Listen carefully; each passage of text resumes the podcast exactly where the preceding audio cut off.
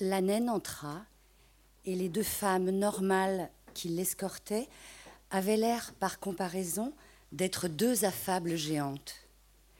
Souriant aux vendeuses, elle semblait décliner toute responsabilité quant à sa condition difforme et d'assurer de leur protection.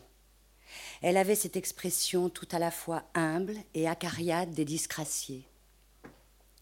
Elle leur en voulait de leur bonté qui lui était si nécessaire. La vendeuse appelait, les géantes, avec un sourire aimable, lui demandèrent des chaussures pour cette dame, et la vendeuse lui présenta un tabouret où son pied se campa avec une impétuosité qui requérait toute notre attention. Ce mouvement semblait vouloir dire Regardez ça, regardez ça. Et voilà que c'était le joli pied, parfaitement proportionné d'une femme normale. Il était cambré, il était aristocratique. À regarder son pied sur le tabouret, elle changeait de comportement. Elle avait l'air calme et contente. Elle prit de l'assurance. Elle en voulait toujours d'autres. Elle essayait paire sur paire. Elle se leva, pirouettant devant un miroir qui ne reflétait que son pied chaussé de souliers jaunes, de souliers fauves, de souliers bleu-vert. Elle remontait sa petite jupe, elle exhibait ses petites jambes, se disant qu'après tout, les pieds sont ce qu'il y a de plus important dans toute la personne, qu'il y eut des femmes dont les pieds ont inspiré des passions.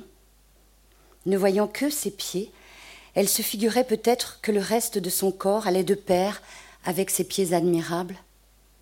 Sa mise était modeste, mais elle était prête à faire des folies pour des souliers.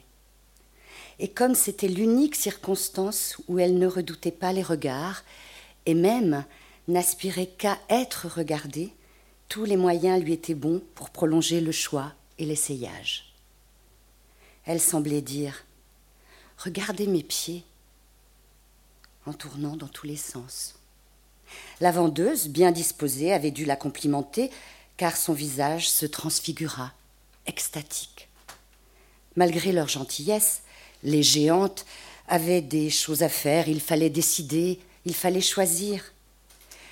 La paire enfin choisit, elle sortit entre ses deux gardiennes, son paquet ballottant au bout de son doigt, l'extase évanouie, la conscience revenue.